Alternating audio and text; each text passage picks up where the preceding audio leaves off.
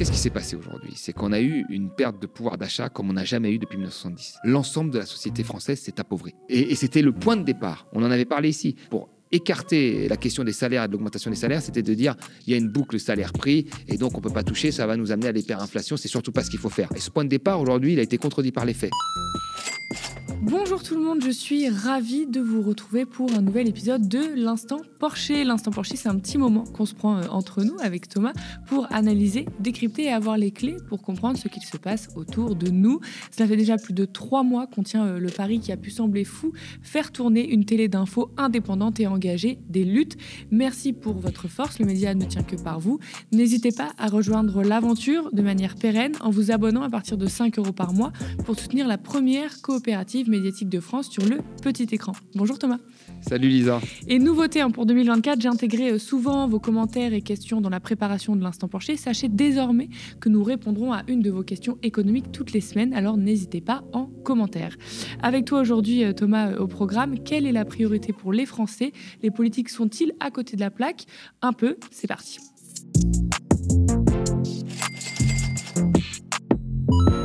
Quelles sont les priorités que doit mener le gouvernement selon les Français à entendre presque toute la classe politique qui savent toujours très bien ce que les Français veulent et au vu des débats politiques, cela pourrait être l'immigration, cette fameuse fracture identitaire en France, la sécurité. Eh bien non, c'est le pouvoir d'achat pour 52% d'entre eux. Le dernier sondage ELAB pour BFM du 3 janvier révèle ces chiffres. Vient ensuite la santé pour 35% d'entre eux, puis la sécurité 28%, l'immigration 26% et l'éducation 21%. Seuls 20% des sondés estiment que l'année qui vient sera meilleure que 2023. On dirait que les Français partagent ton constat de la semaine dernière, Thomas. Toi, comment tu, interprètes ces résultats? Est-ce que tu es surpris? Absolument pas. En fait, la, priorité des, des Français, c'est le pouvoir d'achat. C'est-à-dire, c'est comment ils vont euh, tenir avec un salaire plutôt faible euh, la fin du mois. C'est-à-dire pouvoir euh, nourrir euh, leur famille, pouvoir se déplacer, éventuellement pouvoir dégager, en faisant des arbitrages euh, majeurs hein, sur la consommation, un petit peu d'argent pour faire des, loisirs, et puis comment ils vont pouvoir peut-être se payer euh, des vacances. Il y a toujours un tiers des Français qui ne partent pas en vacances. Donc, quand on regarde la distribution des, des revenus, on, on, se rend bien compte que pour une grosse partie des Français, la priorité, c'est le pouvoir d'achat. Et ce qui est assez étonnant, c'est que euh, finalement, euh, dans les médias traditionnels ou ailleurs, on ne parle que très peu du pouvoir d'achat. On parle de tous les problèmes euh, annexes. Euh, l'immigration, mm. par exemple, qui fait beaucoup euh, débat, ou des agressions qu'on verrait à l'extérieur, qui font aussi beaucoup débat. Mais la question du pouvoir d'achat, on en parle très peu. Et, et, et je dirais même qu'aujourd'hui, beaucoup de politiques ne parlent que très peu du pouvoir d'achat et sont plutôt dans l'instant, euh, l'actualité du moment, pour avoir une réaction, pour pouvoir faire des médias. Mais la question de comment on, on reprend en main euh, l'appareil économique pour pouvoir dégager du pouvoir d'achat, ces questions, on en parle de moins en moins. À la dernière présidentielle, elles ont été euh, euh, pas mal écartées. Euh, Est-ce qu'il y a une grosse évolution par rapport au pouvoir d'achat sur ces 15 ans? Ben, c'est ça en fait, c'est que c'est-à-dire qu'est-ce qui s'est passé aujourd'hui? C'est qu'on a eu une perte de pouvoir d'achat comme on n'a jamais eu depuis 1970. Mais vraiment, l'ensemble de la société française s'est appauvri. Mais on part pas d'une situation qui était bonne, on part d'une situation qui était très dégradée. En fait, le pouvoir d'achat a stagné pendant 10 ans. Entre 2007, avant la crise, et 2017, le pouvoir d'achat a stagné pendant 10 ans. Ça ne s'était jamais vu. La dernière fois, il y avait une stagnation après les, les chocs pétroliers de 6 ans. Après en 70, de 6 ans, et puis c'était reparti. Là, on a eu 10 ans. Donc, la perte de pouvoir d'achat que nous avons connue après le Covid s'est fait sur une dégradation très très forte du pouvoir d'achat euh, la décennie précédente. Les Français ont un vrai problème de fond structurel de pouvoir d'achat auquel s'est ajoutée l'inflation qui a, qui a été vraiment la baisse de salaire réel la plus forte que nous avions vue euh, depuis 70. Et les promesses autour de l'inflation qui serait moins forte pour 2024, qu'est-ce que tu en penses, toi? On ne sait pas. Qu'est-ce qui s'est passé? Vraiment, il faut le rappeler, euh, même si c'est un peu technique et même si on l'a déjà dit.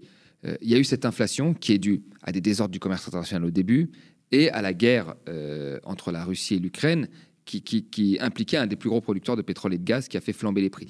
On a voulu se passer via des sanctions de, de cette énergie-là, mais quoi qu'il en soit, les prix auraient flambé parce qu'il y avait un gros producteur et que sur le gaz, sur le pétrole, on est sur des marchés où il y a très peu de marge de manœuvre. Donc les prix ont augmenté.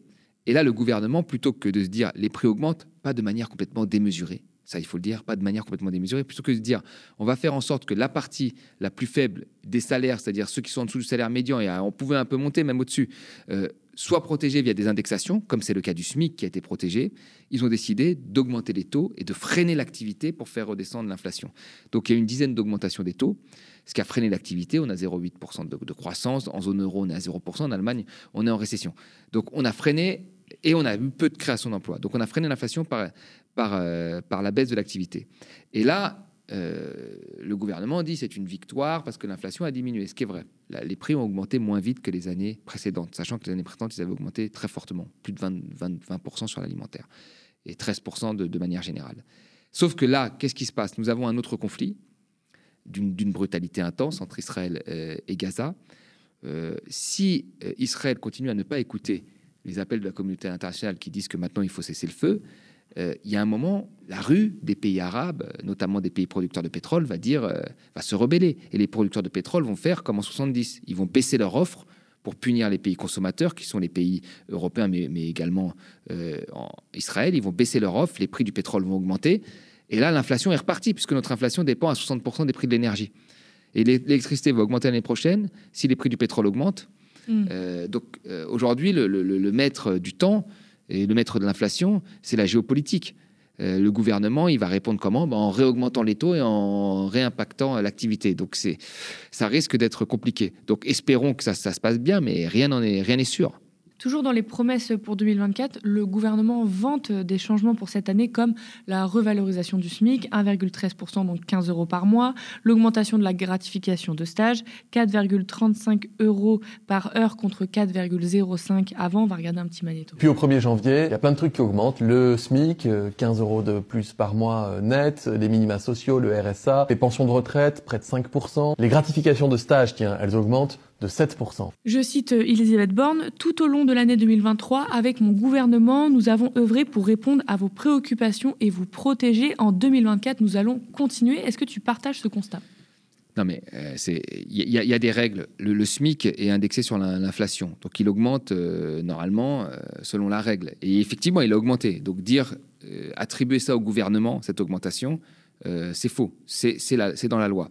Et, le gouvernement, même sur un certain nombre de points, il n'a pas augmenté, par exemple, les retraites au niveau de l'inflation. Il les a augmentées les années précédentes, mais pas au niveau de l'inflation. Donc les retraités ont perdu en pouvoir d'achat. Alors là, il va y avoir un effet de rattrapage sur les années précédentes, mais ils ont perdu pendant un certain temps du pouvoir d'achat.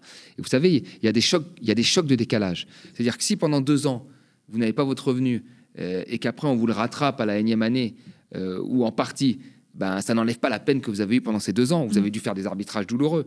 Et donc c'est ça, même si aujourd'hui sur les retraites, il y a un effet de rattrapage, et encore que euh, je pense que même avec cet effet de rattrapage, avec l'inflation qu'on aura, il y aura une petite perte de pouvoir d'achat. Mais bon, même s'il y a un effet de rattrapage, pendant deux ans, eh ben, ça n'a pas augmenté au même niveau euh, que les prix. Donc en réalité, les, retraités, quand on regarde 2020-2023, ils ont été plus pauvres. Les bénéficiaires de, prestations sociales, notamment du RSA, ont été plus pauvres. Ceux qui sont au revenu moyen ont été plus pauvres. Alors il y a eu des, négociations et des augmentations à la fin du trimestre 2023, mais ils ont été plus pauvres sur cette, sur cette période-là. Il n'y a que le SMIC qui a été protégé euh, de la hausse des prix.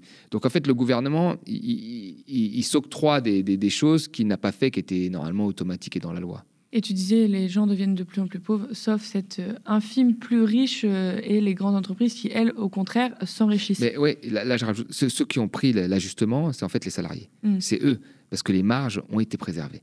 Donc l'ajustement a été pris totalement par les salariés.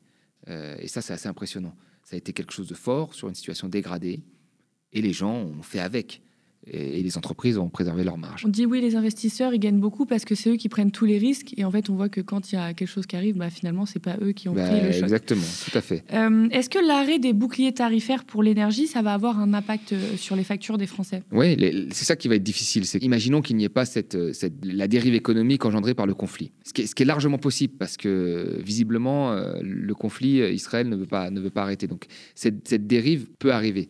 Mais s'il n'y a pas cette dérive et qu'on a une inflation qui, commence, qui diminue, alors là, elle a légèrement augmenté, mais qui, reste à un niveau, on va dire, en dessous à 3, un peu plus de 3%, 3-4%, les Français ne vont pas s'en apercevoir parce qu'en même temps, les boucliers tarifaires vont s'arrêter. Boucliers tarifaires qui ont été pratiqués dans beaucoup de pays, hein, pas que la France. On aime bien dire qu'il y a que chez nous, dans, beaucoup de pays. Ils le gouvernement vante énormément oui, oui, mais dans beaucoup de pays, ils ont fait plus ou moins des mesures euh, euh, de la sorte. Bah là, les prix de l'électricité vont augmenter, normalement de 10%, hein, normalement, euh, d'ici février. Et donc, les gens ne vont pas voir leur facture diminuer. Et, en même temps, les prix ne baissent pas, ils augmentent juste moins vite. Donc, euh, dans l'alimentaire, où là, vous avez plus de 22%, parce que l'alimentaire, c'est ce que vous faites tous les jours. Mm. je veux dire, l'inflation globale, en réalité, vous ne changez pas d'iPhone tous les, tous les jours, vous ne changez pas de, de, de, de, bureau tous les jours. L'alimentaire, c'est tous les jours. Et donc, quand vous faites de l'alimentaire tous les jours, là, vous vous rendez compte qu'il y a un problème. Et donc, l'alimentaire a plus de 22%. Et ça ne va pas diminuer. Donc, on ne va pas revenir au prix d'avant. Euh, les salaires vont peut-être euh, rattraper, mais ça va dépendre du rapport de force et des secteurs qui peuvent le faire pour que les augmentations aient lieu. C'est quoi les solutions euh, pour toi pour augmenter le pouvoir d'achat là? Mais en fait, la, solution, c'est ce, qu'on avait dit au début ici. Alors, et c'est là-dessus que les gens auraient dû se battre, vraiment le plus possible. C'était, dans un premier temps, de bloquer tous les prix, d'établir, parce qu'on a beaucoup de, hauts fonctionnaires, on a beaucoup de, gens dans des cabinets, et ben ils auraient mieux fait de, se dire voilà quelle est la liste de ce qu'on pourrait appeler les biens essentiels. Un certain nombre de biens essentiels dans des légumes, dans des, euh, produits d'hygiène, etc. On bloque les prix là-dessus. On fixe le décret qui est prévu par la loi, là, par l'article. On bloque les prix pendant 3 à 6 mois. Comme ça, on établit un rapport de force avec les distributeurs, qui sont très peu nombreux et qui ont eu des bénéfices records cette année on établit un rapport de force, on bloque les prix. On discute avec eux de la marge, on voit si ça. Parce que si on bloque les prix, que ça marche bien, bah, tant mieux. S'ils arrivent encore à avoir un bon bénéfice, bah, ça veut dire qu'on a, on a préservé le pouvoir d'achat. Eux, ils ont dit bon, bah, on fera pas autant de bénéfices, mais ça, ça va quand même. Tout va bien. Donc, il fallait tester ça, et puis c'était un bon rapport de force et une, bonne base pour pouvoir négocier. Et puis ensuite, moi, j'aurais pris le salaire moyen ou le salaire médian. On peut commencer par le salaire médian, 1000, euh, 1700 euros. Tous ceux qui sont en dessous, j'indexe sur les prix, comme le SMIC. Et je vois quel est l'impact sur l'inflation. Si l'inflation, elle prend 0,5, si elle prend rien, bah, ça veut dire qu'on peut indexer un peu plus, on remonte. Si elle prend un peu, bah, ça veut dire que c'est pas grave. Et voilà. Et on continue, on tâtonne. Mais on pose au moins les questions. Mm. Parce qu'en réalité, les cadres, même dernièrement, hein, leurs revenus ont moins, moins, moins augmenté que les, leurs salaires ont moins augmenté que les employés et les ouvriers. Alors, ils se sont appauvris, hein, clairement, mais ils ont plus de marge de manœuvre. Voilà, dans leurs arbitrages, ils ont plus de marge de manœuvre. Euh, c'est vraiment les salaires qui sont les, plus faibles qui ont pris de plein fouet. Et ceux qui sont légèrement au-dessus du SMIC, eux, ils ont pris tout, tout de plein fouet. Donc on aurait pu faire ça, les indexer, et puis on regardait. Et puis je rappelle qu'aujourd'hui, euh, l'inflation est négative en Belgique, un pays qui a indexé ses salaires sur les prix euh, et qui a, elle, augmenté ses salaires de plus de 10%.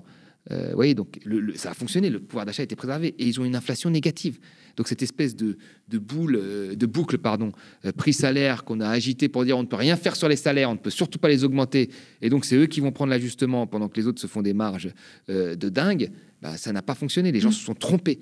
et c'était le point de départ. On en avait parlé ici. Le point de départ pour écarter la question des salaires et de l'augmentation des salaires, c'était de dire il y a une boucle salaire-prix et donc on peut pas toucher, ça va nous amener à l'hyperinflation, c'est surtout pas ce qu'il faut faire. C'est ce qu'on, c'était le point de départ. Et ce point de départ, aujourd'hui, il a été contredit par les faits et jamais il n'a été remis en cause. Mm. Euh, c'est vrai qu'avec tout ce qu'on vient de dire, on voit qu'il y a un décalage complet euh, avec les priorités affichées par le gouvernement et celles dont ressentent les Français. Quoi. Et ce sondage, dont on parlait au début, on constate qu'aucune personnalité politique ne recueille plus de 40% euh, d'avis favorables sur la question de se préoccuper de la vie des gens comme vous. Mais, mais c'est Marine Le Pen qui se détache du lot avec 8 points d'avance sur Fabien Roussel et 11 points de, devant les cadres d'Europe Écologie Les Verts. Et donc BFM raconte que 24% des sondés estiment qu'Emmanuel Macron se préoccupe de la vie des Français à égalité avec les dirigeants du Parti socialiste et deux points devant ceux des Républicains. Euh, pour la chef du parti d'extrême droite, c'est 5 points de plus que l'année dernière. Et BFM précise qu'elle réussit d'ailleurs à obtenir un regard positif, y compris hors de ses électeurs. Elle convainc par exemple 27% des électeurs d'Emmanuel Macron, donc c'est plus 9 points, et 18% des électeurs de Jean-Luc Mélenchon, plus 6 points au premier tour la présidentielle de 2022. On distingue deux choses dans ces résultats. 18%, des, 18 des électeurs de Jean-Luc Mélenchon, 27% des électeurs d'Emmanuel Macron. Et on distingue deux choses là-dedans, c'est la déconnexion avec la politique d'une part et la montée de l'extrême droite devenue un pan entier du euh, nouveau champ euh, républicain. Oui, alors bon, l'extrême droite, euh, il faut, faut toujours avoir ça en tête, que l'extrême droite se fait toujours élire grâce à la droite. Partout, partout, partout, partout en Argentine, ailleurs. À un moment, il y a toujours la droite qui se rallie à l'extrême droite et ce qui l'a fait gagner et qui lui donne justement euh, même euh, une forme de crédibilité en s'associant à elle, parce que ce sont des partis traditionnels. Et on dit, bon, bah, si finalement la droite s'associe à Marine Le Pen, c'est que Marine Le Pen. Donc ça, c'est partout. Donc ça ne m'étonne pas. Euh, quand je mets la droite, je parle d'Emmanuel Macron. Hein. Ça, ne, m'étonne pas. de, tout ce qui va d'Emmanuel Macron jusqu'à à Vauquier, etc. Donc les, chiffres, les chiffres ne m'étonnent pas. maintenant, sur sur la question du, pouvoir d'achat, c'est qu'est-ce qui se passe en fait dans les partis politiques? Je pense qu'il y a une information majeure qui tombe, comme on en a, des conflits, des, prises de position des uns et des autres. Chacun doit se positionner en fonction de cette prise de position. Cette sur les réseaux sociaux, ça commence. euh, ça amène à des débats sur les plateaux télé et ça amène à la création de l'actu. Et parfois, cette actu, même si c'est agréable à regarder comme on regarderait une pièce de théâtre, elle ne répond en rien euh, à ce que veulent euh, les Français. Et, comme la politique aujourd'hui, c'est une politique spectacle, c'est une forme de concours de beauté, et le but, c'est d'amasser des voix pour prendre, prendre le pouvoir, et donc de, flairer les sujets qui vont faire parler, et eh ben on en oublie les sujets principaux. Et les sujets principaux, c'est vraiment la question du pouvoir d'achat, du, partage de la valeur euh, dans l'entreprise, l'évasion fiscale, l'état stratège, c'est-à-dire quelle transition, avec quels moyens, euh, les services publics. C'est des choses qui sont dans la vie de tous les jours. Mm. Quelqu'un qui prend un train, euh, il y a 10 minutes, 15 minutes de retard, une demi-heure de retard tous les matins, bah là, il y a une vraie question. Mais vous voyez un débat demain sur le fret entre, je sais pas moi, Beaune et Jean-Luc Mélenchon. Ça n'arrivera jamais. Euh, les services publics, c'est pareil. Vous allez aux dans les hôpitaux, là, les urgences sont encore euh, saturées. Euh, donc, pareil, c'est un débat qui intéresse les gens, mais, mais c'est des débats qui occupent très peu d'espace médiatique. Et je pense que c'est ça, en fait, qu'il y a de plus en plus. Et c'est pour ça que les gens votent de moins en moins. C'est qu'il y a une vraie déconnexion entre ce que eux veulent et ce que la politique leur présente. Et à la fin, ils pensent que la politique ne pourra rien faire pour eux et ne pourra pas changer leur vie. Et donc, c'est un spectacle qu'on regarde. On va dire, lui, je l'aime bien parce qu'il est proche de ma position. Mais en réalité, ça fait longtemps qu'on n'a pas eu des vrais débats sur euh, ce qui pourrait changer la vie des Français. Et euh, la priorité des Français sur le pouvoir d'achat, on l'a vu, et Marine Le Pen en haut des avis favorables, est-ce que ça va ensemble? Est-ce que Marine Le Pen répond vraiment à la question du pouvoir d'achat, même si dans le discours, elle le dit? Bah, Non, Marine Le Pen, non. Alors, elle le dit, elle le dit dans le discours, là où elle a été... En fait, comme, comme à la base, elle est tellement identifiée sur, sur les points traditionnels, immigration de l'extrême droite, hein, l'immigration, euh, le fait que, euh, oui, sécurité, etc. Euh, elle, a, elle, a, eu un tournant malin en, s'attaquant au pouvoir d'achat. Mais là où elle bénéficie en fait d'une d'un regain d'intérêt d'une partie de la population, c'est que en fait chaque fois qu'il y a un problème sur le pouvoir d'achat, sur le service public, euh, on trouve toujours comme coupable l'étranger. Et c'est très simple de se dire, écoutez, moi, j'ai pas une place en, crèche, j'ai pas un appartement dans un HLM, euh, je dois attendre longtemps d'urgence parce qu'il y a trop d'étrangers. Et que notre modèle social ne peut pas tout. En fait, il ne peut pas accueillir toute la misère du monde. Voilà. Et donc, c'est sur l'appauvrissement des populations, les politiques libérales mises en place, que l'extrême droite trouve euh, sa force. C'est là-dessus. Et donc, elle, elle, a bien, elle arrive bien à allier les deux. Mais dans son programme, il n'y a rien. Aux manifestations des retraites, elle n'était pas là. Euh, sur le pouvoir d'achat, à part des baisses de taxes qui concerneraient des jeunes entrepreneurs, il n'y a rien. Il n'y a rien du tout. sur le SMIC non plus Sur le SMIC non plus. Elle était contre la hausse du SMIC. Donc en réalité, il n'y a rien de concret. Il n'y a rien de concret. Mais elle bénéficie d'un regain d'intérêt parce que quand il y a un appauvrissement, c'est toujours plus simple de trouver un coupable que de parler encore une fois pendant, euh, je sais pas moi, une heure de ce qu'on pourrait faire, de quels moyens on pourrait prendre pour changer la vie des, des, gens, ou comment on pourrait faire passer l'augmentation des salaires, ou même l'indexation des salaires sur les prix. C'est quelque chose de technique, c'est quelque chose de fatigant. C'est plus simple de dire on n'augmente pas ton salaire parce qu'il y a un étranger mm. euh, qui accepte le même boulot que toi, euh, trois fois moins cher. Ce qui est parfaitement faux, hein, ce que ça se passe pas comme ça. C'est beaucoup plus simple de trouver un coupable idéal que, que de, ben, de s'interroger, de faire réfléchir les gens. Ne pas se faire avoir par les discours, ce qu'on essaye ici. Merci. Tout à fait, merci. Et merci à vous, chez vous, d'avoir suivi euh, cet épisode de l'Instant Porcher. Quel plaisir de commencer 2024 avec vous. Ça fait déjà plus de trois mois qu'on tient le pari qui a pu sembler fou, faire tourner une télé d'infos indépendante et engagée des luttes. Merci pour votre force, le média ne tient que par vous. N'hésitez pas à rejoindre l'aventure de manière pérenne en vous abonnant à partir de 5 euros par mois pour soutenir la première coopérative médiatique de France sur le petit écran. Nous sommes ravis de décrypter l'actualité avec Thomas chaque semaine. Merci euh, pour tous vos pouces en l'air et commentaires qu'on lit la vidéo. Spectateurs, abonnés, donatrices et sociaux, je vous dis à la semaine prochaine.